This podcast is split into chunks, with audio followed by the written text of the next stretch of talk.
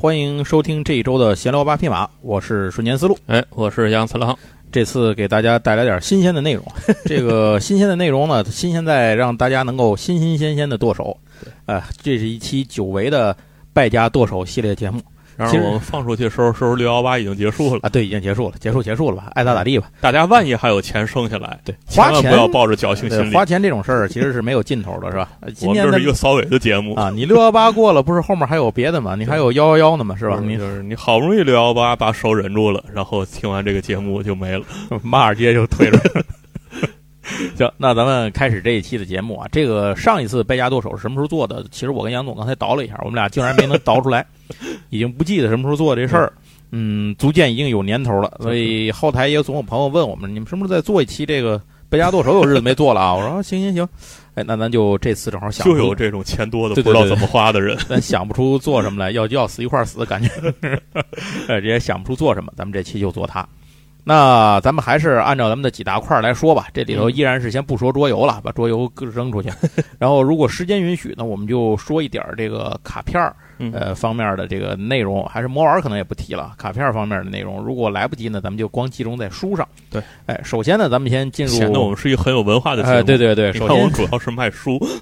首先先进入咱们的漫画的部分啊。这个漫画的部分，我觉得这次咱们把简体的先放在前头吧，因为毕竟简体的。一个是咱们也得推一下简体，我觉得这是第一件事。第二件事儿确实简体它好买，而且简体最近我觉得这引进漫画已经有一种星火燎原之势。是是是，呃，另外还一个，我觉得这东西咱们在我觉得是在能选择支持的情况下，还是支持一下简体。的。一个原因是，如果总不支持，它慢慢也就这个火也就聊不起来了。我我我现在我现在看了看下半年的出版计划，我觉得这个是多虑了。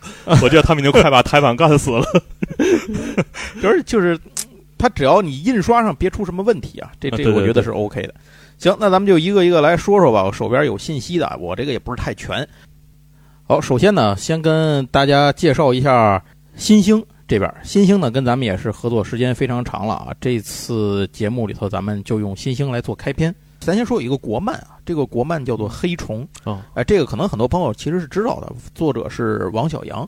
这是王小阳在零七年的时候画的一部短篇漫画。嗯，当然这本黑虫呢，其实它也不是只有黑虫，它其实是一个短篇漫画作品集，是王小阳的作品集，只是他以黑虫作为主打。那这本书呢，我已经拿着这本书了啊，这个印刷什么的这些都没有问题，这些咱就不说了。定价是五十二，但是我估计您买也不是按定价买的。对对，这个故事我看了，讲的还挺好的，就是他。其实你说这个故事有什么太大的新意吗？在形制上，我觉得并没有太多的这个新意。他讲的是这个男主角呢是一个平平无奇的学校老师，在学校呢，因为因为他家庭负担很重，就是他母亲啊重病在医院，他父亲呢之前因为意外事故导致这个智力受损啊，其实就像一个呃小孩一样，在家里头他又得哄着他爸爸，天天在家也没法工作，全靠他，就是家务负担非常的沉重。呃，另一方面呢，他在学校因为有这么多的事情繁重的事情拽着他，他也在教学工作上没有太大的精力去投入，就导致他的学校，比如说出勤率啊什么都非常低。呃，领导呢对他也很不满意，就是这样一个勉强的生活在这种维持在活着的状态，哎，这么一个主角。那么直到有一天呢，他就突然间发现自己能看到一种黑色的虫子趴在人的身上，他自己也有这个虫子，有人虫子大呢，有人虫子小。与此同时，在他们的城市里呢，流传着一种这种非常严重的传染病。得这个病的人呢，最后就是一个死字儿啊，也不知道怎么治。慢慢的，主人公就发现自己能看到的这个黑色的虫子，似乎和这种病之间有一定的关系。好像就是虫子越小呢，就是这个人的病越轻；这虫子越大呢，就是病入膏肓，并且呃，有的人没有虫子，哎，就说明这个人没事儿，他没有得上。然后只有他能够看见这个虫子，也不知道为什么。故事呢就从这儿开始了，因为他自己也有虫子，他发现自己身上也有虫子，所以后来他这个故事呢就这样一步一步发展下去。随着他的生活一步步往前推啊，感觉就是慢慢陷入了一个泥潭当中，不知道如何去自拔自救。他也尝试过自救以及救身边的人，但是感觉又有点力不从心啊。他身上的虫子只变得越来越大。那这个故事呢就这样下去了。那最后结局是怎么样的呢？我就在这儿就不说了，大家还是回来自己去看一下。这个故事还挺不错的。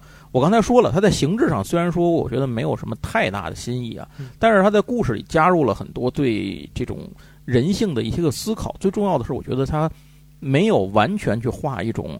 嗯，怎么说呢？一种恐怖惊悚，或者是这种黑暗的这种这种，呃，陷入到黑暗当中无法自拔的这种东西，就是他依然在里头加入了一些对人性的这种光辉的期望、期盼和一些，呃，人如何去努力，如何去在这种逆境之中去挣扎的这些东西，嗯。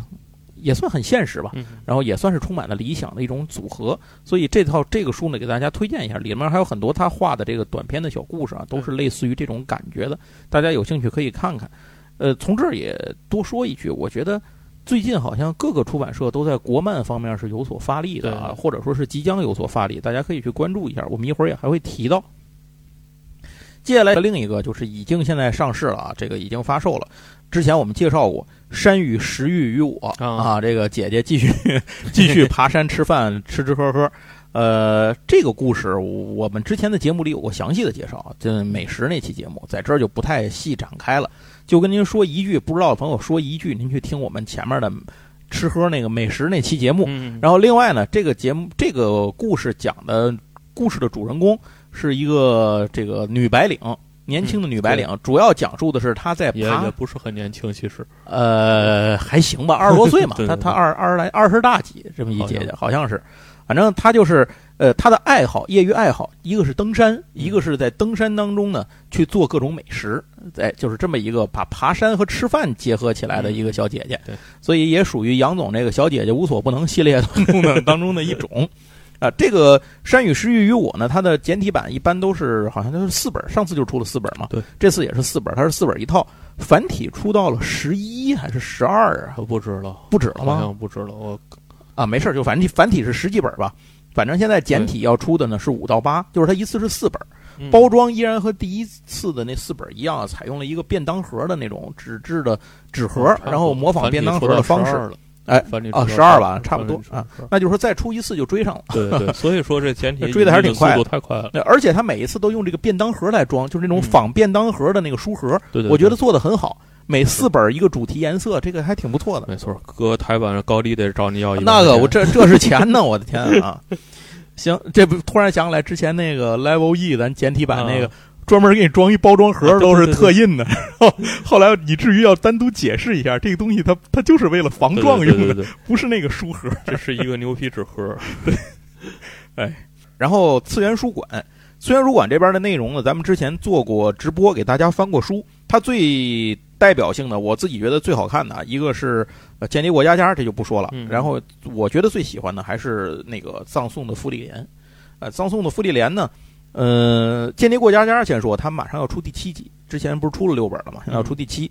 然后傅丽莲呢，之前出了一到四，这个我们之前在节目里是不是给大家仔细的有仔细的介绍？好像没有，没有太仔细介绍，是吧？仔细。呃，后面我想，如果可能的话，我想找一个适合的切入主题，把傅丽莲收录进来，给大家讲讲。我只是还没想好从哪个角度去列选，就是咱选那么四五个作品，它有横向的主题的关联。嗯，你比如像之前美食。选几个，像这个傅丽莲，这个我没有想好切入点是什么。勇者的退休生活，嗯，其实他也不是，勇者都死了。那个 勇者伙伴的退休生活就剩这一个了，矮人还活着，矮人矮人活着，矮人活着啊。不是人开始的时候法师也没死，牧师也没死。那你要说最开始 四个人还都没死呢，那一开始还还喝散散伙酒呢啊！你不能那么算那个。他其实是又组了一个新的小队，这些小队跟之前那些个英雄都有传承关系，然后他们又重走那个来时路嘛，继续去去走来时路。这个主人公傅丽莲她是个精灵，所以导致他加入那个队伍里头，就是他还没有屁事儿没有，还活蹦乱跳小女孩的这种状态呢。其他人都已经那个 GG 了，都老死了。然后他呢，因为生命过于漫长，所以对生死这个概念一直没有和时间概念一直没有像其他人类，就是其他那些种族那么明确，或者说那么，就是对于这些东西看得那么重。可是他在跟同伴的交往当中，直到他的同伴去世了，他才开始意识到这些东西，意识到这种情感，然后开始去重新感悟生死，去重新走的那个当时他们去打败魔王的那条路啊，就是讲的这么一个故事。他自己是个法师。然后就是去讲这么一个故事。嗯，有兴趣的大家去看一下这个这个这个漫画，我个人是非常推荐这个作品的。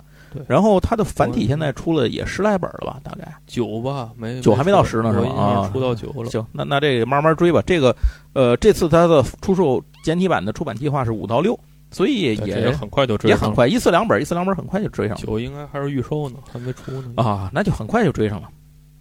嗯，然后再往下有这次次元书馆还要出一个书，这个书呢，我之前买了繁体版，但是我还没有看。我为什么买呢？是因为它的主题很有意思，花样滑冰。哦，哎，这就是金牌得主。咱们的简体版之前咱们有一个简中的译名叫《冰舞的起源》，这个译名是非常的好的。但是好像我那天跟编辑聊了两句啊，姐姐说好像是因为，呃，版权的统一的一个什么问题，保不齐不让正式用这个名字，可能还得用金牌得主，就是跟繁体那个译名是统一的啊。繁体版现在也出了两集了，咱们现在可能也是要先出这两集。它讲的是一个呃，这个女孩碰到了一个花样滑冰非常好的男生，然后。呃，应该是个职业选手吧？那个人，反正就是看中了他的天赋啊，要要想要拉他做搭档，然后做花滑的搭档。故事就是这样开始的。这书我还没看呢，在那放着。我只觉得主题很好，所以当时就买了。然后这本书给大家做个推荐吧，它的选题很好，画风也很不错。接下来就是那个什么，那个 P 五的漫画要出，大伙儿可以看一看。有喜欢 P 五的可以关注一下，就是《女神异闻录》。呃，还有一本书叫《能干的猫今天也很忧郁》，我我不知道这本书是讲什么的，听着名字很有趣，所以我把它列下来了。呃，大家有兴趣可以去关注一下这个次元书馆的这本书，到底它讲的是什么内容？因为我觉得这类的书可能一第一个它可能比较生活化，第二个可能会充满了一些生活的幽默感。啊，最近也在出台版，我印象里就是这套书啊，是吗？对，好像是出到六了，我印象里。得。那反正大家正好可以关注一下看看吧。我我要出简体，那不用可以出简体。这个所以繁体大家要注意，就可以。呃，如果您不是非要收藏繁体版的话，啊，这个对，大家只是为了看书的话，我觉得就简体版咱们还是关注一下。一个是支持一下简体版的出版，另一个它确实合适啊，对，那便宜。刚才说到这个叫什么呃国漫的事情，资源书馆这边他也近期要主推一个重磅，他们对他们。这个好像出版计划里是一个非常重要的一个一个出版的内容，就是朱更夫画的《人类进化论》。呃，朱这是一个恐怖漫画吧，算是。呃，一共十本，每本书每本一个故事，应该是十本。里面也是直接属于剑指人性的那种啊。它是香港的出版的，次元书馆这边呢是代理的大陆这边的这个内容。这个漫画它原本是个条漫，然后在咱咱们出版的时候呢，给它重新那个条漫改页漫了。然后，并且还是全彩的，所以这个大家也可以关注一下。因为我也没有看过，我也是这次次元书馆这边的那个编辑给我介绍的时候，我才知道的这个书。我也是临时在网上找了一些介绍看了一下。因为我这个人，大家做节目，其实其实以前我也说过。我我比较粗头看恐怖漫画，所以像伊藤润二什么的我都不看的。伊藤润二，我小时候看完《人头气球》和那嘛之后，我再也不看了。我就是看完 做，就是那会儿看了什么鱼啊、漩涡呀，就是那几个看完了之后，我啊，反正不不太行。我好像是初中看的《人头气球》啊，就好给我的心里留下了巨大阴影 啊！东京奥运会还飘上去一个。反正这个朱刚峰的这个恐怖漫画我看了看，故事还是挺好的。就是故事确实挺好的，只要您对恐怖漫画不像我一样有这种这种这种感觉就就可以。甚至在有这种感觉的情况下，我我还都看了啊，我觉得还是可以的。又菜又爱看了一又又菜又爱玩嘛？哎，对对，又菜又爱玩，这 就是这种 捂着眼看恐怖片嘛。对对对，毕竟我们午夜凶铃什么的也都看了嘛。对对对对，什么美国恐怖故事什么的，反正也没少看。大天来其实都看了。对你总能找到一个理由说服自己把它看了。对对对。呃，最重要的是，次元书馆年底有一个重磅的东西，我觉得大伙儿可以关注一下。我是等着这个书了，《水星领航员》。哎呀，哎，太好了，喜大普奔。哎，年底，但这这个可能晚一些啊，年底大家得关注一下次元书馆的信息。其实高低得做期节目。对对对，我就是这么想的。次元书馆到时候出这个书的时候，咱们看看。首先一个是看能给大伙儿扎个奖品，然后另一个就是我们想借着这个机会，到时候看看做一个《水星领航员》的一期专题节目。好，那说完了次元书馆，咱们下面说一下这个新经典。呃，新经典呢，之前有那个两套，一个是 Level E，一个是这个鸟山明欧作剧场啊。这两套书，呃，之前在国内漫画的这个圈子里头，让新经典呃，非我觉得是成为一个非常重要的一个焦点出版方。那这一次他们的出版信息里头，首先第一个呢是《虫语歌》。《虫语歌》这个呢，它的作者是世川春子啊。这个可能看《宝石之国》的朋友会对世川春子非常熟悉，因为就是《宝石之国》的作者嘛。呃，世川春子本身呢，他是得过这个就是这个手冢治虫文化新生奖的。然后这一次出的这个《虫语歌》呢，是他的一个短篇集，嗯里面除了包括像《虫语歌》这个本身这个代表的作品之外呢，还收录了其他的几个故事，像《星之恋人》这个星哦，顺便说一下，这个《星之恋人》就是《宝石之国》当时创作灵感的来源。啊，因为很多作品，这个漫画家的作品、长篇作品都是从短篇这个灵感的来源嘛。这个《星之恋人》就是，然后还有讲这个勇气与友情的一个奇幻冒险故事，叫《生命之光》，然后有这个浪漫忧伤的亲情物语《日下兄妹》。呃，虫之这个虫语歌啊，这个是一个关于哲学思想方面的有一些这个方面的一些探讨，然后还有一个非常超超超超超短篇作品，就两页儿，讲述梦境和现实错位交织，打造了一个梦中梦的这么一个作品，嗯叫做《秘密》。哎，这几个作品加在一起，构成了呃石川春子的这部《虫语歌》。然后这个他的作品啊，这个《虫语歌》好像我印象里就是他的出是他出道的处女作吧，好像是，好像是啊，这点我我不太确定了。啊，这应该是他的处女作，那个《星之恋人》是他的出道作啊啊，应该是大概是这样的。呃，总之就是，如果您喜欢这个《宝石之国》的话，我觉得这个就不用做太多的介绍了，这个您肯定会买的。如果您之前没看过《宝石之国》，我觉得石川春子的作品看看他的短片也没有，就是没有任何影响。就是对对你没看过宝这个《宝石之国》他这种长篇的作品的话，直接看这些个漫画家的短片，我觉得也是 OK 的。而且短篇漫画，一个是它能够显示出他在，比如因为他收录有他早期的作品嘛，可以看到他早期的一些绘画的一些风格和想法。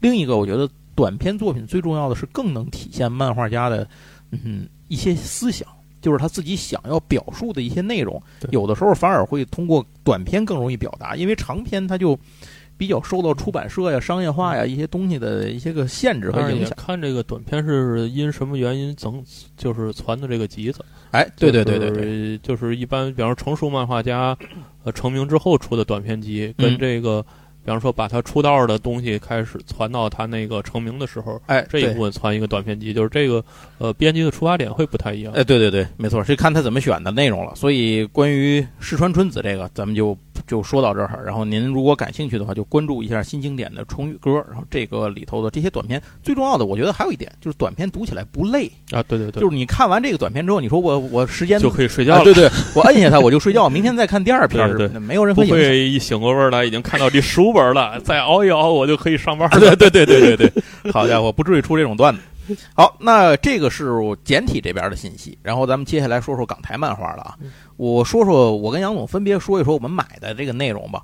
我这边呢买了一个叫做《爱在征服世界后》，这个已经出了两本了，我不知道杨总知不知道这个书不不不知道啊？这个我是怎么知道的呢？是因为 B 站引进了他的漫他的动画，哦，我先看了动画，然后才发现他有漫他这个漫画能买着。嗯所以我就买了两本儿。原作是田野红啊，那个漫画是若松卓弘，但是这个是谁也不重要，就是画风画的很有意思。这是一个无厘头搞笑的爱情漫画的作品，嗯它讲述的是呢这个呃拯救世界的正义战队的这个红色，就是红色战士，啊也就是那队长嘛，一般都是嗯和。呃，要破坏世界的邪恶组织之间的一个一个重要的女干部啊，嗯这个啊，这么他们两个人秘密的这个产生了爱情，所以啊在每次在这个邪恶组织和呃战队互相在对殴的时候，他们俩人就找地儿谈情说爱，就是这样，在一个 一个背景前提下，双方展开了一场爱情故事。而且这个里头的邪恶组织呢，其实也不是想破坏世界，这正义战士这边呢。那个反正也也就是以这个为职业，大家 对，反正养寇自重是吧？对，反正就是大家互相互相你打我来，我打你，这个真正对世界造成什么威胁呢？也没看出来嗯啊，就是这么一个故事。那主要就讲的在这样的背景条件下，双方是如何进行的，而且最重要的是，这个女主角呢和这个男和这个男和不是男主角和这个这这是正义战队这边的有的一个有一个女队员，他们俩还是同学校友，啊，呃，高读一个高中的，所以这里有好多有意思的事儿。那个邪恶组织在这个里头就相当于一个家大型、超大型家族企业，嗯，都是父一辈子一辈的在这里头干活儿，都是这种特别逗，大家可以看看。呃，然后接下来一个就是冥王神话了，哦，呃，首代目史之的 LC 的冥王神话大盒这个大这么大全套嗯是吧？里头包括了本传和外传，一共是多少本我也忘了，反正回来自己数吧。六幺八的时候，反正最近中商不是好价嘛，卖不到九百块钱嚯，真是不到九百就能拿。咱群里头前两这两天就有人发信息，啊所以您您也可以加我们的这个一会儿我给大家讲一个难过的故事。您可以加 我们的微信群啊，那个闲聊八匹马的微信群，搜我的那个微信号，就是大写的戈奥高八四六零九三九四，您说加群就行。然后加了这个群以后呢，您就慢慢会得到各种败败家剁手的信息有不。到三十个名席位了。然后接下来还有一个漫画是我定了，但是他没给我寄来，叫《黄金树之路》。呃，它是一个以画风超级写实的那种笔触特别重的那种漫画，嗯但是呢，它却是一个神话的主题啊。呃，里头这个单行本里头，我看了一下介绍，前面几页甚至还是彩页，很不错。但讲什么的我不知道，我就纯看了画风我就买了。到下一个，这是以前我们节目里我介绍过的一部作品，叫《天才钓手鱼身》。这个漫画一直没有到货，现在终于到货了，而且第一集是特装，啊、但是好像特装版并不贵，可能是因为没人买，我也不知道，可能是因为没人买。这个呢，它的作者呀，原作是狮口高雄，狮口高雄就是《天才小钓手》钓鱼迷三平嘛，是他的那个作者。然后这部漫画呢，当然就不是矢口高雄画的了，因为人已经没了。现在这个是一个授权漫画，现在好像都特别流行这种授权漫画，嗯是吧？呃，讲的是在同一个世界观下的这个，毕竟人没了，钱还是要挣啊，的。对对对对，后人得挣钱。呃，讲的是同一个世界观下的事情，画风还是仿的非常像的啊，啊，而非常的流畅，笔触也很干净，大家可以看一看。但是因为我没有还没拿到手，所以我不知道他在钓鱼知识方面是不是也像石口高雄那么疯狂，就是一本漫画画的就跟那个一个鱼类百科全书一样，所以不知道他是不是也画的成这样，大伙儿可以看看。呃，下一个介绍的是一个充满了生活这种这种叫什么中年人生活味道的一部作品，叫《躲在超市门后抽烟的两人》。啊啊，嗯，这个杨总也没看过是吧？听上去像轻小说，轻小说改的。还还现在日本这漫画名哪个不像啊？这个故事讲的呢是一个上班族的中年人啊，他每天呃生活压力非常的大，唯一的爱好就是抽烟。那他到哪儿去抽烟呢？他就到他们他下班路上的一个便利店里头去买包烟，然后蹲在他后门那儿抽。呃，他但是他买烟卖烟的那个小姐姐收那个收款员那个小姐姐，他特别喜欢，可是那个小姐姐感觉起来特别腼腆。他这个人呢也不太善于跟女生去打交道。嗯可是结果没想到呢，有一天他在后门那儿抽烟的时候呢，看见呃有有有一个女生蹲在那儿抽烟，就是那种特别那种社会范儿的那种一个一个一个小姐姐蹲那儿抽烟，然后就把她叫过去，俩人就说了说话，反正那天好像是下雨还是怎么的，是躲雨，反正俩人就有一句无一句就搭个上了。后来慢慢的呢，互相形成了一种抽烟搭档的依赖，然后俩人就总约着在那个后头蹲那儿抽烟聊人生啊，聊什么的。但其实他不知道的是，这个就是又打耳钉又画的这种烟熏妆什么，这姐姐就是门口 收款那个，哦，就是就是那个姐姐的化妆版，所以他一旦那个离开那个岗位，就是化上这些妆以后，嗯就感觉人的性格也变了。但是其实他也挺喜欢这个人的，就是嗯反正有好感吧。两个人就在这有一搭无一搭当中，在抽烟的过程当中，在这儿聊人生啊什么，嗯反正就是这么一个很生活化的一个故事，挺有趣的。我也不知道后面会能够这个故事能讲多长，反正我觉得日本人这个漫画，你想讲多长那就能讲多长，什么事儿都能讲去。呃，推荐一下，这个出了第一本儿，下面一本是乔乔的一个授权版本，对，乔乔也授权了。这个原原来好像我说过，《疯狂钻石之恶灵的失恋》。然后他这个作品的主角是东方仗助和第三部的里面的反派一个皇帝荷鲁荷斯，就是用手枪那哥们儿，是他俩是主角啊。这个另外还有那个谁，花京院点名他妹妹也登场了，好像具体讲什么呢，我就不给您说了，您您回头可以自己看。现在第一集好像应该是都快到货了吧，我觉得可能差不多了。下一个是港版的第三本，现在开始定了，叫《怒火鸡头》，这你知道了吧？这个封面只要见过，绝不会忘掉，因为封面上画的一个类似于美式超级英雄那样的肌肉的大公鸡，然后这个怒火鸡头呢，鸡就是指这个公鸡的鸡。其实这个漫画很早以前我在网上看过，对啊，我它不叫这个名好长时间，它不对，它不叫这个名儿，它叫鸡斗士哦啊。然后这个怒火鸡头是港版的名字。讲的就是一个梦想成为，就是不是梦想了，他就是超级英雄鸡里头的公鸡超级英雄，然后他的对对真的攻击。超级英雄，写实版的一只公鸡，讲他在这个社会上摸爬滚打呀，如何当一只这个这个超级英雄攻击的这么一个故事，呃，反正是比较无厘头吧，属于。最后一个是我偶然看到的，这个也是以前我在网上看过连载，然后后来我这才突然间看见他出了单行本，叫做《深夜的吧台公主》。就是您别管这名字，这名字听着好像有点不正经，但其实不是这个非常正经。这本书，这本书的呃，它在网上的原来的译名叫《调酒师小姐的微醺》，我不知道为嘛它这个台版就把它得改名叫 《深夜吧台公主》，这根本就不是一码子事儿。它讲的是这个女主角叫小雪，她是一个天才的调酒师，但是她不愿意去酒吧里头工作，就不愿意给别人干。她对酒有很多自己的理解和执着，她晚上就推一个。您看过那个日日本晚上推摊儿卖的那个什么是烧烤摊儿、拉面摊儿那种车吗？他推了一个那车卖鸡尾酒，鸡尾酒车摊儿。专门调鸡尾酒，来这儿调酒就是喝酒的人呢，每就有点像深夜食堂嘛。来喝酒的人呢，都有自己的故事，甚至有的是不服气他的这个，因为推着推车一女孩自己推车卖鸡尾酒，你能会调几个酒啊？有故意来难为他的，但是没有人能难为得住他。然后这姐姐对鸡尾酒不但非常懂，而且她有自己的理解，甚至对一些成熟的酒品酒的这个配方，她有自己的独到的意见解进行。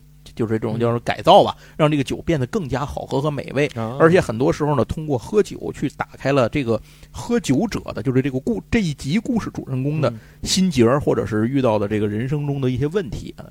这个故事挺有意思的。然后同时，他租住的那个地方是三个姑娘一块儿租住，那俩人也是调酒师，只不过那两个是那个在酒吧里头，就是有人家有这个固定工作单位，他呢就不愿意去，就一直自己练摊儿，哎，就是这么一个故事。现在出了两本了，里头对鸡尾酒的知识讲的非常的细，嗯，而且呃后面我也看了一下，在网上的翻译的那个版本里头，后面字那个翻译组啊、汉化组啊，把那里面出现的酒都找出来了，那些酒确实是真实存在的。啊，所以这个关于酒的知识是非常多的。行，那关于港台漫画，我买的就是这些。接下来让杨总说说，杨总都拜了些什么东西？我我说说，我先补一个那个简体的吧。啊，我也是最近发现还没下单啊。什么东西？呃，叫《物言推理》。哦，这个是因为这为什么我注意呢？是因为前阵我刚补翻了日剧，日剧。对对对，这日剧还挺好看的，大家可以去看看。对对对，我因为这大概就是一个类似于安安乐与侦探的故事吧，就是嗯。这是一个那麻坡夫人是吧？呃，那路数的啊，对，就是一个嘴非常碎的这么一个大学生，然后开始是无意中被卷到了一件那个凶杀案里。带大家大家去看日剧就行，这个日剧我觉得拍的还挺还原的。OK，因为他这个原著的漫画我一直我还没下手，是因为他呃是个少女漫画。呃，就是那漫画家是个少女漫画家啊，呃，所以那个画风啊，不是我特别喜欢的那个画风。对，但是呢，这个是因为有简体版，而且已经出了八本了，好像啊，所以就是相当便宜。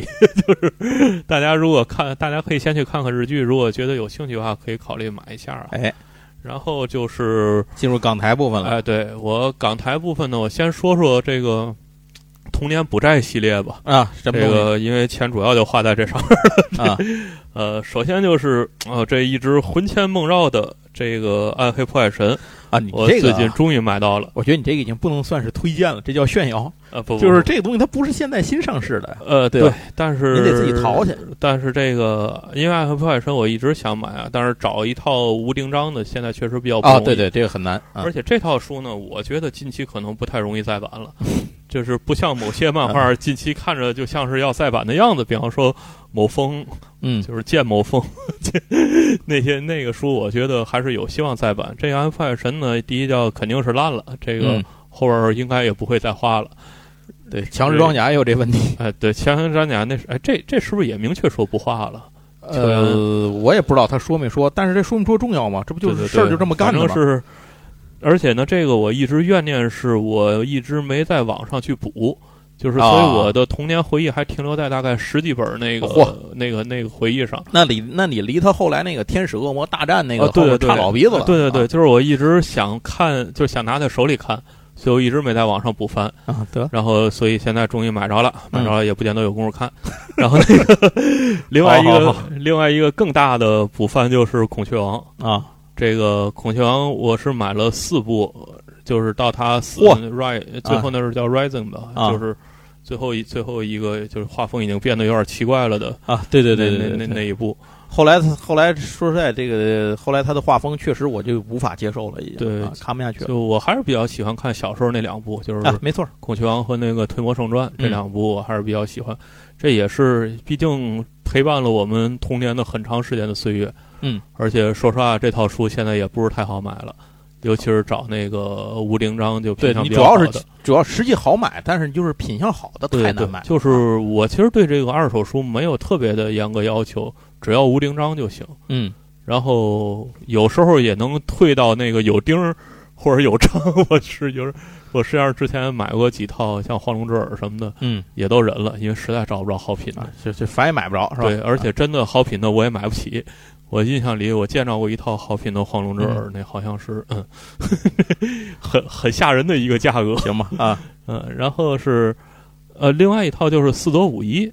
嗯，四德五一，我不知道大家知道不知道啊？你这都属于于是这种就还童年债嘛？不是这种大众能够购买渠道买到的不是童年债系列嘛这个四德五一，我现在是把他的《午夜之眼》、《鸦天狗》和《哥普拉》这嗯三套都买了。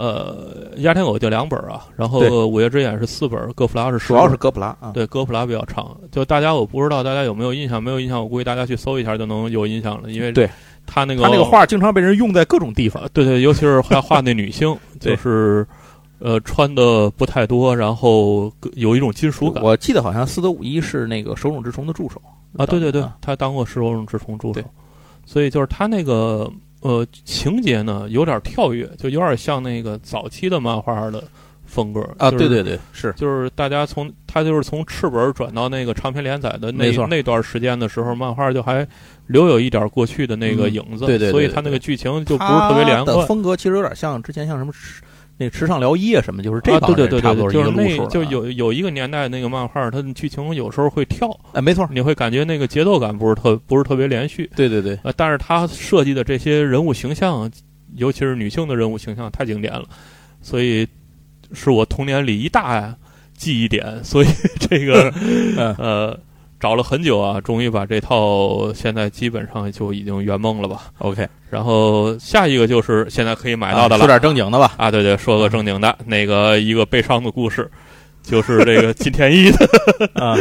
金田一的爱藏版。啊，金田一这套爱藏版什么悲剧的这个？因为我放在我购物车其实很久了，啊。他出这爱藏版就放在购物车了。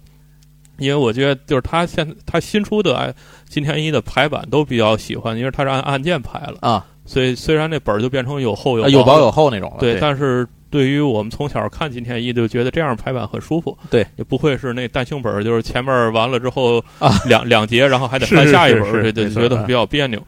呃，而且这容易造成就是你永远停不下来。对。就是一看属于那一睁眼，哎呀，对 这个你就是你看完这一本撂下，它就一啊，案子就结了，这一个案子你起码有头儿啊。对，所以我然后这个新版的这封面设计我也比较喜欢，嗯。比起它上一版的那个呃封面设计来说，我更喜欢一点儿，因为上一版那书机的颜色都不一样嘛。嗯，这一版它就都弄成白色风格的这一这一套了。对，所以就在六幺八的前夕，然后当时什么活动啊？反正我还觉得是好价，啊，大概一千四吧，啊好像是。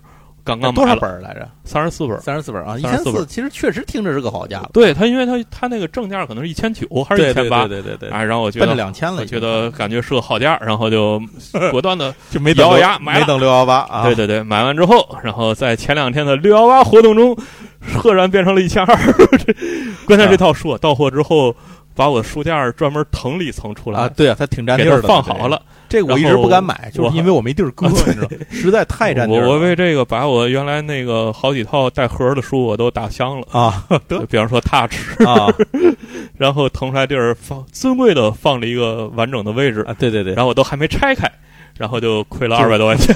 坐地平亏二百多，好，哎呀，哎一个非常痛苦的。最近那个什么好像开始到货了，大家之前呃骨折价买的那堆 H 二啊，对对对，对吧？现在陆陆续续都到货。这个也别这个也别提了，我天，我的你也没买那个价是吗？我我 H 二老早之前就买了，就你订的早是吗？它出的时候我就买了。H 二这种东西难道它那个好价不是出的时候就给了吗？没有，这是这这都是再版了，这都。第一版盒是三年前还是四年前出的了？哦，那会儿了啊！行，那我那是我那可能还是手刷。那那你还得算折旧呢，你也甭想这事儿。我那可能是手刷，手刷你还有保值呢。关键是关键是我那套第一叫我还没拆啊，第二叫我那阵儿买可能是一千七啊，还是一千六？这么贵是吗？哇，那阵儿一盒那阵儿带盒的书一盒四五百就是正价啊！啊，当时它的原价应该是两千三，然后我也是赶上好价入手。这次好像他们前些日子买那好价不到一千吧？嘛不到一千八百块钱啊？对，八百多吧，连我的零也就跟我零头一样，都都快吐血了，八百多，恶吐一口老血。我也不知道这个 H R 这是卖的好啊，是卖的不好？过过过，这段翻过去，咱接着说一个不开心的故事。接着说，呃，然后就是最呃最近刚才提到那个水星领航员啊，水星领航员，因为我最近开始复习水星领航员的漫画了。然后忽然想到一个问题啊，这姐姐画完《水星领航员》之后干嘛去了呢？没画过别的吧？然后我就不记得了啊。后来我一搜，发现了是我的记忆出现了这个一个 lag 啊，画什么了？呃，蓝海少女。哦，这我没看过，就是潜水的。我知道，我听我听说过这个，现实现实生活潜水的。嗯，因为这个播动画的时候，我好像正好没没赶上看，所以对他印象也不是很深。然后想起来这之后，又下单了一套这个蓝海少女啊。但是蓝海少女可能刚出到十，没有没有出到十五还是十六。呃，我觉得他是月刊连载，连载特别慢，感觉啊。你想，他画完领航员都得十年了吧？可不嘛，领航员这一晃十几年了，一晃好多年了。对对，十几年了，所以这个肯定是出的特别慢。嗯哼。嗯，然后然后还有一个就是成套，我先说成套的吧。还有一个成套的就是森勋的书，最近都开始再版了。对，说到森勋，我有一个高兴的事儿。我终于把森勋那个《子家物语》我缺的那个就缺一本，最后就死活买不着第九集，我最后总算给补上了。呃，森勋那个现在《子家物语》就可能那个某某橙色 A P P 上不太好买，对，大家可以到黄色 A P P 上去找一找。我这么说啊，《子家物语》。我我买的这个，因为我是就前段时间才买的散本收的嘛，后来我才发现那个网上有订全套的。对对对。当然了，好处是我收的都是现货，寄寄来马上就拿到。对对。这也也缺点是差七九十三，呃七九十一，我三本单收的。你这能凑上也真是够厉害。啊，我真是没想到，我最后都已经不，我最后都已经到什么程度了？我现在在问七月份上海桌游展，啊，对，一会儿提醒我说一下桌游展的事儿。上海桌游展。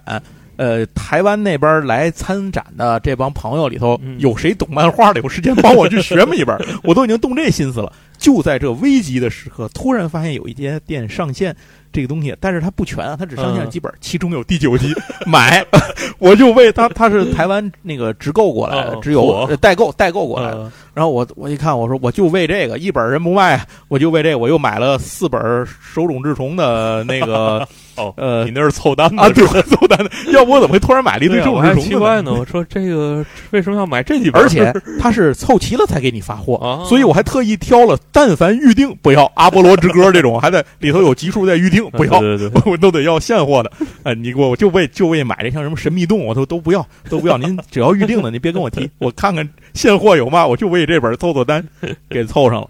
然后森勋现在的书是重新又开始出了吗？还是怎么着？他应该是再版了一波，我怀疑就是因为《子家物语》呃，子是叫《子家物语》吧？《子家物语》卖的好，我所以他哦，对我刚一句话没说完，《子家物语》我买的第一本，你知道是多少刷吗？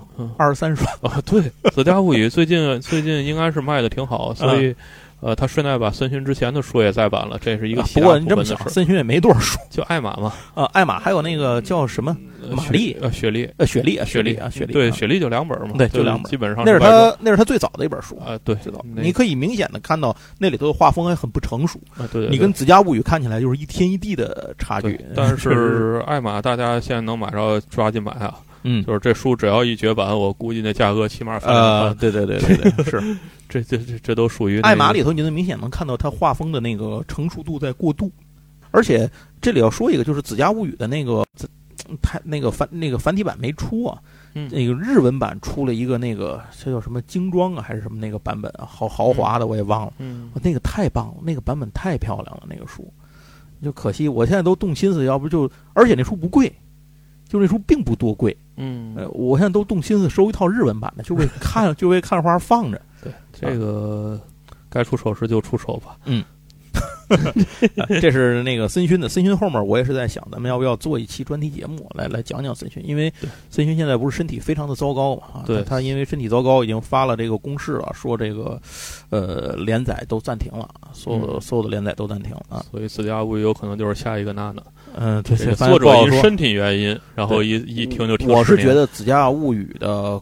这个画每一画的功夫啊，对，下的够大的，因为它的细节画的太细了，对对，实在是太，他甚至到我觉得他每一幅图每一页抠出来都可以截出来，我都觉得摆那看都没问题，他他太精美了，那个那个细节的绘制。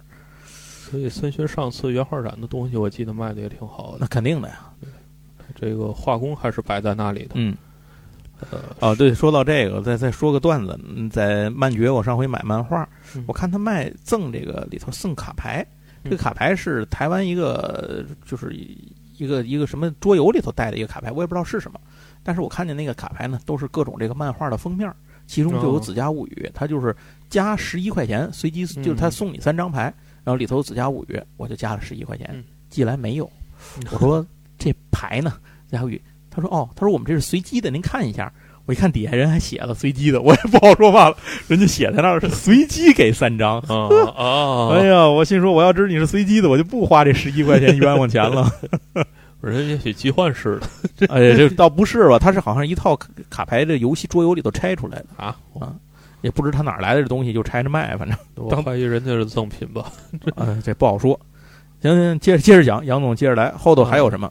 剩下的好像新开的坑就不多了，基本都是在追之前的补坑的东西啊。对，就是呃，就是他现在还在继续出的，比方说《摇曳露营》，《摇曳露营》已经出到十四了。然后顺便说一句，这个简体也有了，简体是出到四，但是按照咱们补坑的速度，我估计很快就能也应该追的挺快。对对对。然后这个我现在就开始动心了，因为简体给了好多赠品啊，是吗？那我买色纸啊、书签啊，给了好多东西，所以正在考虑是不是也要顺手买一下。而且最重要的是，这类的漫画里一般不会有什么删减啊！对对对对对，没什么可删的。对，然后呃，《亚尔斯兰战记》出到十八了，嗯，大家如果还在追的话，应该可以入手了。说到这个，有好几个漫画之前追的都这繁中版就没有下文了，什么印刷百面相啊啊，对，什么那个确实那个就是这就什么放学后的什么那叫什么防波堤，那叫什么？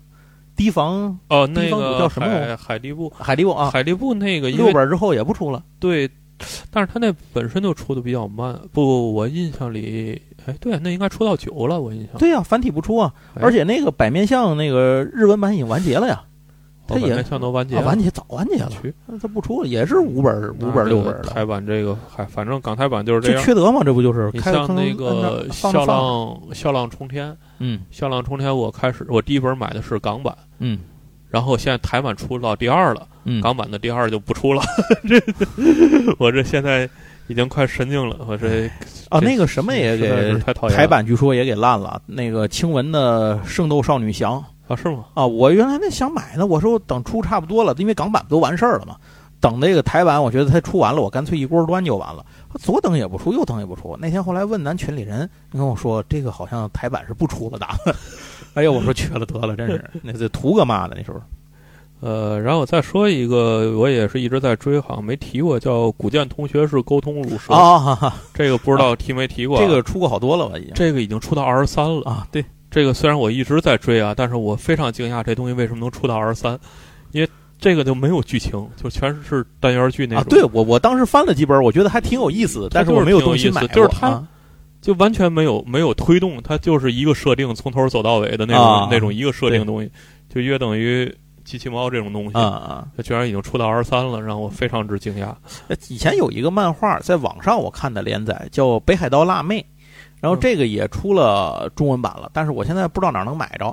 为什么我没买？我先给大家推荐一下这个漫画很有意思，讲的是一个东京的一个学生啊，到呃，搬到了北海道生活啊。他在奔东京也是，就是相当于这种大家子弟吧，这个哥们儿。然后认识半道上呢，去学校路上认识了一个北海道当地的辣妹，就是那种辣妹装，穿短裙儿，然后这这种这个特别特别特别漂亮，身材也好的一个小姐姐。然后故事呢就由此展开，是一个喜剧向的一个故事。然后他好像有这个在学校里吸引辣妹喜爱的体质，反正这个故事也是多个女主啊，就这样开始。但是那个女主角人特别好，特别直爽，也挺有意思，就是北海道人的那种感觉。然后这个故事当时我看的时候特别好看，是因为这个翻译的汉化组啊，把北海道辣妹的，它不都是当地的地方方言嘛，说话就像大阪人说话一样，他也是当地很多方言用东北话来译，所以就特别带感。但是当我看了台版的翻译之后，我突然觉得我不想买了，就是它比咱们这个简体版大陆那个字幕，就是汉化组那帮人译的这个感觉，就完全没有了那种东北的感觉，你就无法代入了。突然间觉得无法代入，结果我后来就没买。然后再后来呢，那个也就买不着了，我也不知道去哪儿买了，这漫画也就没了。嗯，挺有意思的一个小漫画，跟大伙儿推荐一下，网上可以看看。行，那怎么着？台版是不是就这些了？啊，对，台版就这些。我最后再补一个吧，那个也是我最近刚。也是一直在出啊，我最近也都刚看完的，就是冰果的漫画版啊。大家肯定看过冰果的动画啊，如果没看过，赶快去补番，那也是京阿尼的名作之一。对，这个冰果的漫画版，应该说，我觉得这个在我看过的，就是动改的漫画里，呃，这画的相当不错。嗯，呃，基本上是。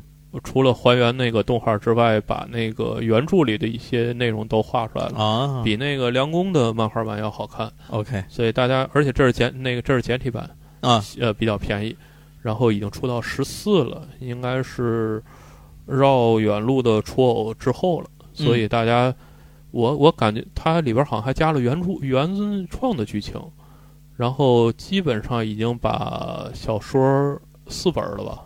啊哈，就是我估计呃也快出完了啊，所以大家如果喜欢冰果的话，一定可以一定要去买来看看。我觉得个人还是相当推荐。OK，好，那这个港台的也说到这儿哦，还咱还得补一个吧，我再补一个是魔点众筹的，就是衡山光辉的《封神演义》。说你想说《封神演义》是吧？对，我现在就就一件事儿不太明白，就是你你的悲伤故事可以讲一讲了。它这个东西吧，它是它按理来讲，它不是应该先出众筹版本，然后众筹版出完一段时间上零售版，你通贩版本。这是我学聪明的一招了啊！就是我上回在你这儿看见时候还很惊讶，这你都敢买？然后后来这个结果这个东西吧，它出的时候，它它应该是十二卷嘛，然后它先出了六卷通贩版，我就买了，因为我认为它先出了通贩版，它肯定就不想上众筹了。结果呢？现在好像我不知道后六本通贩版是出是没出，我也没看。没出呢，没出对吧？对，也没有任何消息的预兆的情况下，出了前六本通贩版的情况下，突然冒出来一个十二本的众筹版。这个，那我这众筹版买是不买呢？这个我有一个非漫画的悲伤故事，一会儿再跟你讲，跟你的情这玩意儿它就就让你觉得特别诡异。那我这买是不买呢？那我要是不买吧，到时候你后半截那那六本不出了。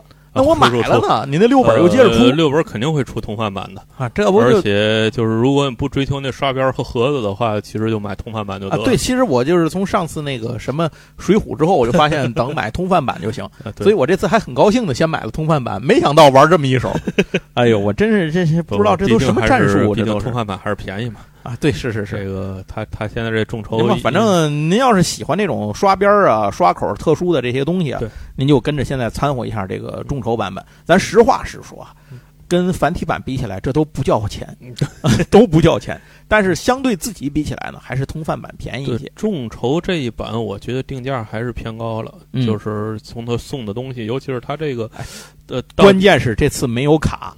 哎，对，不过因为他上次卡翻车了嘛，啊，对对，印印印偏了，没有没有就没有吧，啊，然后所以没有就不如不要，就是关键是这就是这次他我印象上回那个刷边版，后来有流出通贩的来。啊，是吗？所以对，所以他现在口碑有点不好。你看这次众筹成绩也不是特别好啊，是呢，没结束呢，当然啊。所以这个我觉得他出版社这方面还是得注意一下。跟大伙儿说这个事儿，就是如果您喜欢这种特殊的刷口什么的，您就参加一下众筹。对，否则的话呢，我就是告诉您出这书了，您可以等通贩。对，毕竟通贩版上六本可能一百多块钱啊，是呢。对他这个定价，现在这个定价就三百多，三百多。对对对。所以这个还是有一定差距的。行，那这就是漫画的所有的内容了。这次跟大家分享的，然后杨总有什么要补充的吗？没有，咱就进卡牌。呃，我说点非漫画的可以吧？哎，有什么？哎，对我简单的说几个吧。我推荐几个说非漫画的吧。那个，我最近发现那个 Tension 就是塔森啊，是叫塔森吗？就是出画集、出那个照摄影集的那家公司啊，这个我不知道了啊。啊，就是他在艺术出版领域，这家大家应该都知道啊，嗯就是叫叫 T A S C H E N，这是应该是德国的一家出版公司。呃，他就是以那个平价出画集和摄影集，因为嗯大家可能要不买不太知道，这类东西非常贵啊，就是一本抄起来五六百都是平价，所以就是他的理念呢，就是让老百姓能买得起，啊哈，让艺术走进大众。当然，印刷呢，呃，调色什么的会稍微差一点，不过这几年我看越来越好。OK，然后他最近出了一个系列叫“一九零零”系列，嗯，就是他找着了一大批那个就是老照片收藏家。他当时是一个美国，也是美国的一个亿万富豪吧，就是出钱在到处全世界各地照那个老照片。嗯，大概在就在一九零零年代到一九二零年代，应该是在这个期间照了很多照片。嗯，然后他以这个库存为底子，然后出了几套这个。呃，这个系列的书，嗯所以大家，我我我是买过一本，我好像在 B 站发了一个视频，嗯，他那个第一本叫《大旅行》，呃，我买的那一本，它等于是世界各国都有，啊，它就是旅行的黄金年代。他说就是在十九世纪末二十世纪初，呃，我呃大家可能知道，我特别喜欢这个年代，因为我是福尔摩斯的粉丝。那个、嗯就是在这个年代里边，他选的这个世界各地的照片，然后这本书基本维多利亚时代，啊，对对，维多就是大英帝国的鼎盛时期，没错然后就是落日余晖，就马上就要完蛋的帝国。这，然后就是，呃，这为什么我先推荐这本呢？这这本大家可以先看看它这个这些风格，如果大家真的喜欢这个氛围的话，嗯可以再去收那些单本的。哎它后来有这系列，什么法国、意大利、德国、美国出了好多这个单本儿，是，我觉得这就这可以去买。然后呢，刚才我再给大家讲那个呃不幸的故事，就是某点县有一个众筹是福尔摩斯 探案全集，对，诺顿注释本，哎，对。对对对，这个您要听我们前面节目，这个是有前言有去语的。前面我们讲了那个克苏鲁的那个诺顿注释本，对对然后讲完那个之后，是不是杨总就就跟手就买了是吧？对，然后那个。福尔摩斯的的，刚才我刚刚提到，你看多么顺滑的转场，就是我啊刚刚提到我是福尔摩斯粉丝嘛，啊，所以这个诺顿注释本出了，我也没仔细看，因为他出了第一集和第二集啊，已经出那两集加一块就五六本了，啊。就跟那个群众版，群众版一共就五本嘛，啊，所以我以为齐了呢，嗯，所以我就把那俩买了。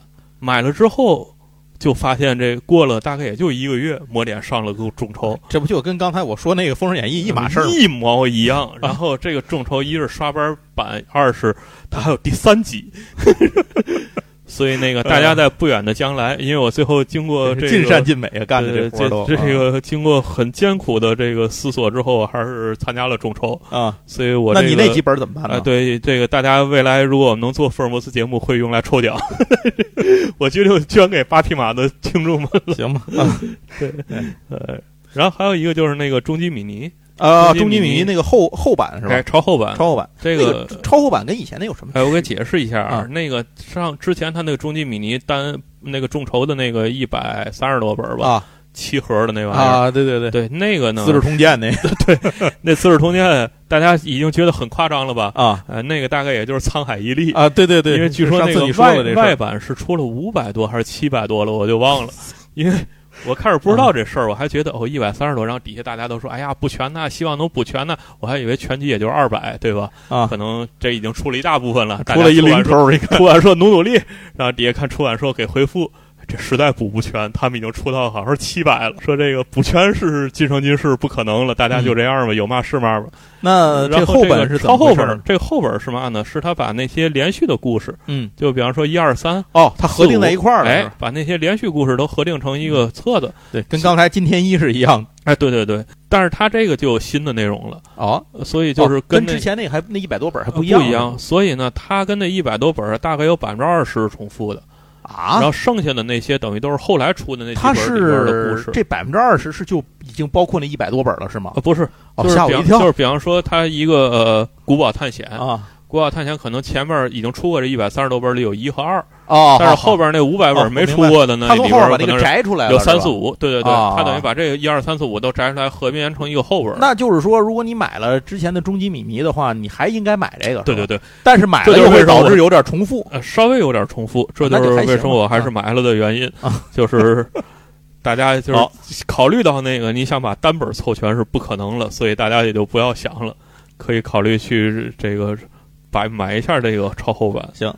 嗯，那我也我也补充两个那个不是漫画的作品啊。第一个就是纪念变形金刚中国首播三十五周年决战塞塞伯坦三部曲创作集，这个就是围城地出王国这个三部曲。然后它是魔点的，正在众筹二百八十九块钱，我记得。反正您听完我们这节目，早鸟什么就都甭想了，我跟您说的都是普通价。它里头呢，请来了谁在里头？它有签名版本，但是签名版可能已经没了。是那个是谁？我都没李丹李丹青的签名是吧？是谁签？呃，就是那个红蜘蛛啊，就李丹青嘛啊，红蜘蛛的配音嘛，对对对，也是那个太空堡垒里头那个呃凯龙的配音，都是都是他啊，凯龙配音都是他，就配的非常好，非常经典，老头。配特棒，但是这个签名版呢，你就不要想了。现在呢，能买到的二百八十九呢是普通的版本，我都没买着那个黑黑。但是普通版分成两种，分成擎天柱盒和黑暗擎天柱盒。黑暗擎天柱盒现在是能买着的，有五百盒的量，然后现在好像才卖出去了。呃，不是，因为它那个有二百盒是签名的。啊，对对，就是咱说的都是不签名啊。我们现在说都是不签名啊，不签名的那个黑的可能还有，应该还有不少，就是红黑都有，红黑都有。然后下一个推荐一下的呢，是一本叫做《地图上的中国通史》这本书，我觉得很好。它是一个特装版，就相当于是众筹的特装版。换句话说，它可能也会有不是特装版，所以你也不一定非得从这儿买。作者呢是吕思勉，吕思勉这个老先生是中国通史的这个。就是近代史方面的专家。这本书的底子是中国通史，哎，中国通史。吕思勉的中国通史。对对对，吕思勉呢是近代的这个史学四大家之一。你像什么钱穆啊，什么黄永年啊，这都是他学生。然后他自己本人就写了两部通史、五部断代史和八部专史，一个非常牛逼的一个人。然后在他写的专史这个通史当中，就有《中国通史》这本书。那现在呢，是一个一位地图专家叫李不白，然后他呢是在。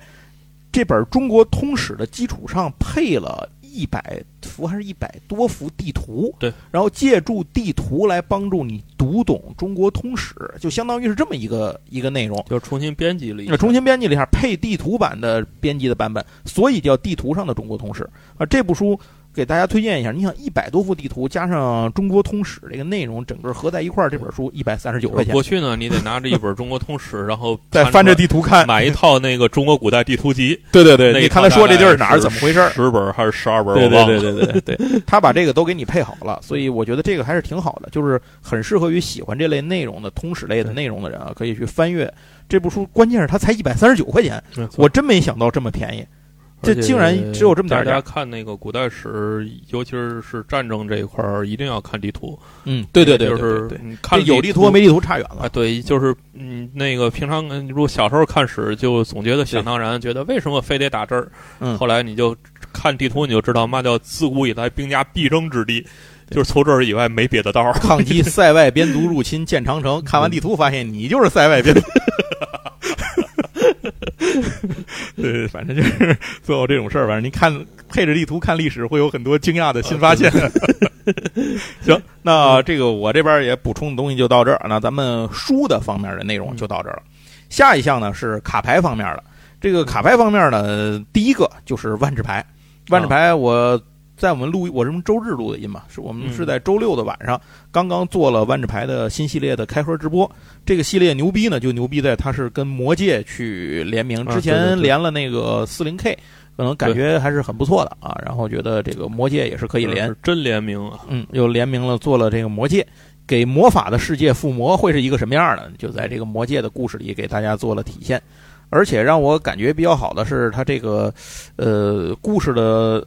故事里面的元素内容、情节元素内容还原的非常好。嗯，但是呢，他他干了一事儿，就是跟小美人鱼一样的事情，哦，就黑化了。对，基于政治正确的这个观点，把包括阿拉贡在内的一系列角色那个都给黑化了。这托尔金得把得得得跳出来拿棍子打。对，这也就托尔金死了。我跟你说，托尔金没死也让他们气死了啊。那反正反正牌本身，咱说画工啊，什么都没问题，对，非常的好，做的非常的好。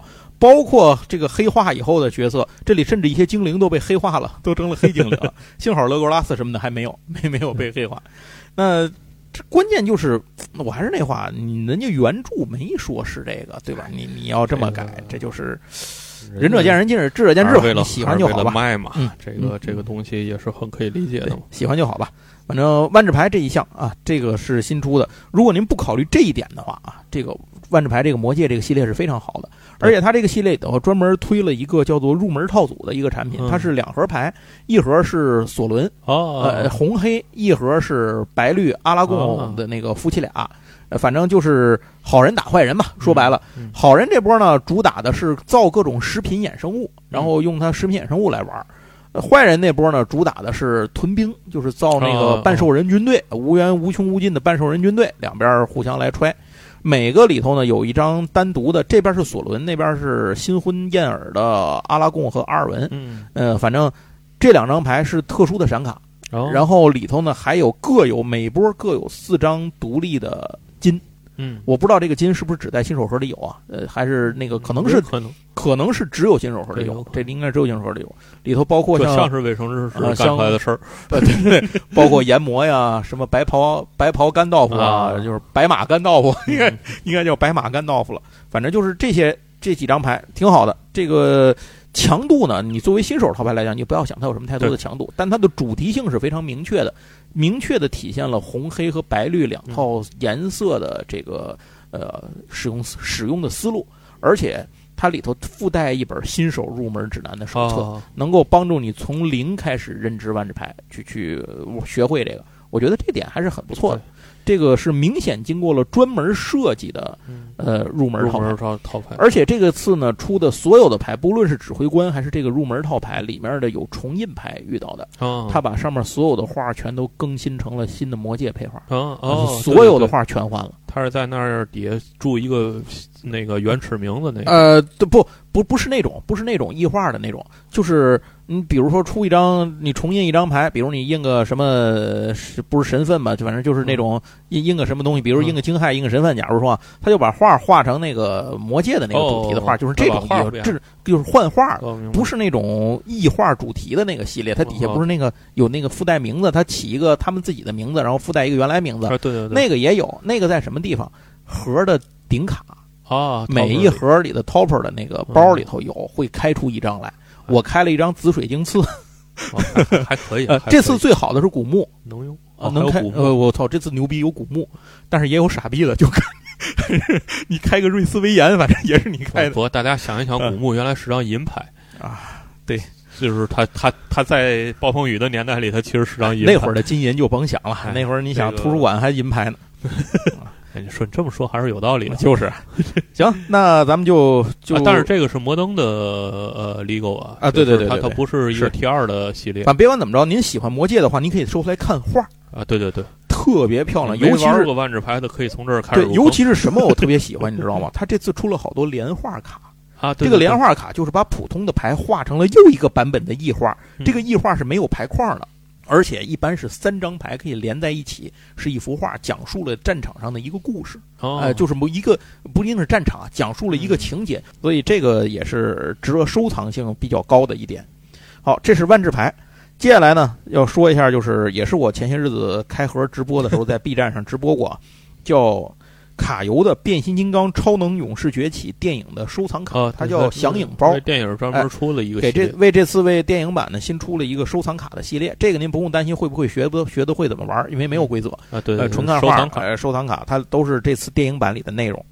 然后卡游这边还要出一个，是我们下周您听到这个节目的前后，我们就会给大家做一个直播。这是隶属于他，就是奥特曼那个英雄对决系列。啊，之前不是有什么呃奥特曼呐，有有火影啊，然后有这个叫什么漫威啊，啊对，这啊这后面这好像还是有还要有假面吧，好像是慢慢的。嗯。现在这个哦对有假面。哎要加入的这个就是现在新加入的这个秦时明月，啊啊，那个中国仙侠武术武学加入了，正式加入了这个行列。所以大家如果喜欢秦时明月，其实你想想也是二零零七年的东西了，啊，还真那也是十多年前的这个老物件了，都能够归入到咱们节目的首位范畴了。你想想这，这这是所以这个秦时明月这个系列，下个次我们也会大家开开卡，咱们一起来回顾一下当年秦时明月看出来这是零次元的基因，对，哎，秦时明月也算是那会儿的，就是吸收视率、知晓度相当高的一部，作品了。月当时应该它就是后来好像又出续集，只在网络播，就没在电视台播过。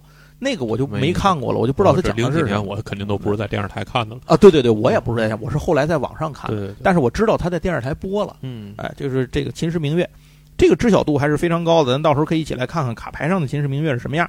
然后卡游还出了一个东西，大英博物馆，它以前不是出过吗？啊对，现在出的这叫大英博物馆文物典藏卡第九十六号场馆第二弹。呃，灵感来源是那个，就是《爱丽丝漫游仙境》的那个原始手稿，不是收录在那儿、那个大英博物馆嘛？嗯就以《爱丽丝漫游仙境》为主题做的这一次而且这个主题，第一是它偏卡通，它之前那个好像都是那种实物照片儿对，它都是实物的。这次都是重手绘的，哦，呃，用那种就是像水粉那种风格，彩色淡彩的那种风格画的。而且我感觉这个系列可能，我觉得他是想迎合一下女性玩家的这个、这个群体，画的都是那种你回来你看一眼吧，画的非常好看，嗯就是非常淡雅的这种这种很漂亮卡通的这个风格。书，我是我的一个收藏主题。对，所以我觉得这个爱丽丝这个，我收大概得有二十几种不一样的爱丽丝，所以我说这爱丽丝这个卡，你可以考虑看看，哎现在刚刚。马上要上市。接下来这是卡游了，咱说了万智牌，说了卡游，现在下一个是卡卡沃。卡卡沃这边的卡牌是正在出的，新出的，二零零二到呃那个二零二二到二零二三赛季的女超联赛这个官方的球星卡，啊，卡卡沃出庭，哎，出球星卡了。就是正经的球星卡，嗯。里头包括球员卡、教练卡、队徽卡、动作特卡、实物卡、实物签名、签名、嗯签名限量、金卡、黑卡等等等等，就你能想到呃全套球星卡那一套东西都上，而且这个是正八经的女超，我觉得比这个国足要强啊！大家应该支持一下。如果您愿意玩这类卡片的话，呃，卡卡沃这个女超卡是一个不错的入门的选择。然后他这边还推出了一个，除了女超这这个这条线之外，还推出了一个继续有一个这个动漫 IP 的这个内容，就是汤姆杰瑞的那个官方收藏卡，授权的哦官方，这个挺不错的，我我嗯看的这个挺好的，有喜欢汤姆杰瑞的可以收一下。他的正式的中国译名叫汤姆猫和杰利鼠，这我第一次知道是吗？啊。他肯定他这个用的应该是官方译名他不能自己用吧？他肯定得用官方的。他这个官方的译名就叫汤姆猫和杰利鼠版。权在谁那儿啊？I don't know。这米高梅死了之后是被谁给买走了？我还真不知道。不知道。啊，不管谁买走了，这也是个非常不错的对对资产、啊。对，因为我最近看见好多他授权的东西，嗯，所以一直很好奇这是从哪儿拿的授权。咱们说完了卡牌，最后桌游说一句，桌游这个事儿是一个非常重头的一件事儿。这个事儿，哎，杨总你会去吗？你应该去不了是吧？上海是吧？啊，S H M 啊我去不了。啊！这这个这个我会去啊。问了问的这么明白，跟大家说一下，这个是二零二三年上 SHM 上海桌游展嗯将于这个月底，就是六月三十号、七月一号、二号三天在上海举办。呃，对外开放日呢是一号、二号，这是六日。哦。那个三十号啊是业内展，这个业内展的业就是相当于叫行业日吧，应该叫这么翻译，嗯，这 这么翻译了，应该这么说。然后这一天呢，它的内容包括上午有一个行业论坛，嗯。下午呢有一个中国好桌游的这个评选和交流活动，啊然后呢也可以，如果你不去参加那个漂流活动的话，你就可以在外面它有一个外厅，可以去玩桌游去交流。晚上叫设计师之夜，是专门开放给设计师和这个这个。呃，从业者的一个玩游戏交流体验新游戏的这一个沙龙，里面包括冷餐，这个内容，然后同时呢也给 VIP 的观众提供。当然，如果你说我要是就是想去这个论坛，或者我就是想参加一下那个。呃，好桌游，或者就是想参加一下这个晚上设计师之夜，也可以单独买票。嗯嗯，这个单独买票，但是它第一就是它票不多，因为它那个屋子没那么大。它除了必须参加的这些人之外，能空出来的位置其实不多啊。这个您要有兴趣，可以去呃问一下，跟官方他那个公众号就 Shadow 的那个公众号去联系问一下。桌游展呢是七月一号到二号这两天，它的地点有点偏，离哪儿近呢？我。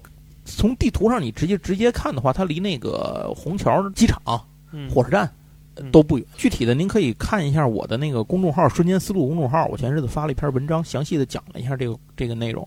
呃，国内的厂商绝大部分都参展了，嗯，呃，也有一些没有去参展的，这是跟人家的出版计划和产品的信这个内容有关系。人家可能觉得这个内容形式，比如说儿童游戏的，可能他觉得形式上联系不大，或者有人最近我没有新品就不去参加，这是很正常的。绝大部分你能想到的厂商都去参加了，而且最重要的是，这次有一个专门的大厅是给原创设计师的，因为 S H M 展的发起方就是 Shadow 那个桌游设计的那个联盟嘛，所以它本身原创桌游设计是它的一个根儿，所以它在做商业展的同时呢，它这个根儿也没有放下，而且还扩大了，他那个厅里好像有。六十多还是小八十个吧，反正展位那个里头有有个别有一些展位被一些商展商，比如他拿走做一些特殊活动什么的，但绝大部分的展位还是都被个人设计师给租走了。其实说租就像白给一样，二百块钱一个摊儿，就真的就是白给一样。主要的目的还是为了经过疫情这三年的沉寂和封闭之后，希望能够给更多想做桌游的人一个展示和交流的机会。其实这个事儿主要是这件事儿。大家也是，如果您想看一看现在桌游的原创设计，当然这个商业展那边咱就不说了。大厅那些个厂商大家都熟，什么 A 社，什么什么百龙，什么这咱大家都知道，什么啄木鸟、游人码头啊，咱们闭眼都能数这些个一客馆什么的，闭眼都能数，咱都知道。主要还是这个个人的这边可能会有大量的意想不到的新鲜的内容出现，大家可以去那儿去看一看。呃，这个展会。呃，购票现在其实，在网上的购票已经结束了哦，呃，但是现场还是可以购票的，嗯，所以到时候大家可以现场直接去现场买。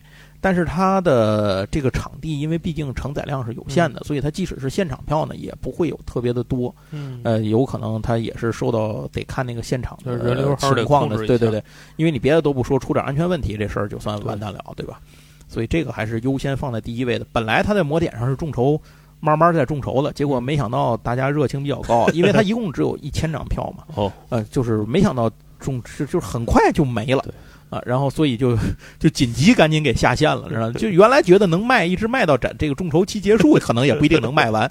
谁没事儿时候跑上海大老远的大热天的看桌游展去，结果发现啊，还真的大家很多人愿意去，所以这这就不得已就临时下线了。如果您在上海到时候想去的话，您就呃去现场买票就完了。然后，呃，里头会有通过一些渠道和媒体啊什么的，可能会有一些赠票啊。但是这个赠票的缺点是，它是不能参加抽任何抽奖活动的。现场给大家准备了非常丰富的礼品，呃，甚至包括现场有十个名额，你当天如果买的，比如说你买了这盒桌游，然后你用这盒桌游，它是这样，你买票的时候会给你一个那个代金券，你这个代金券呢，好像是。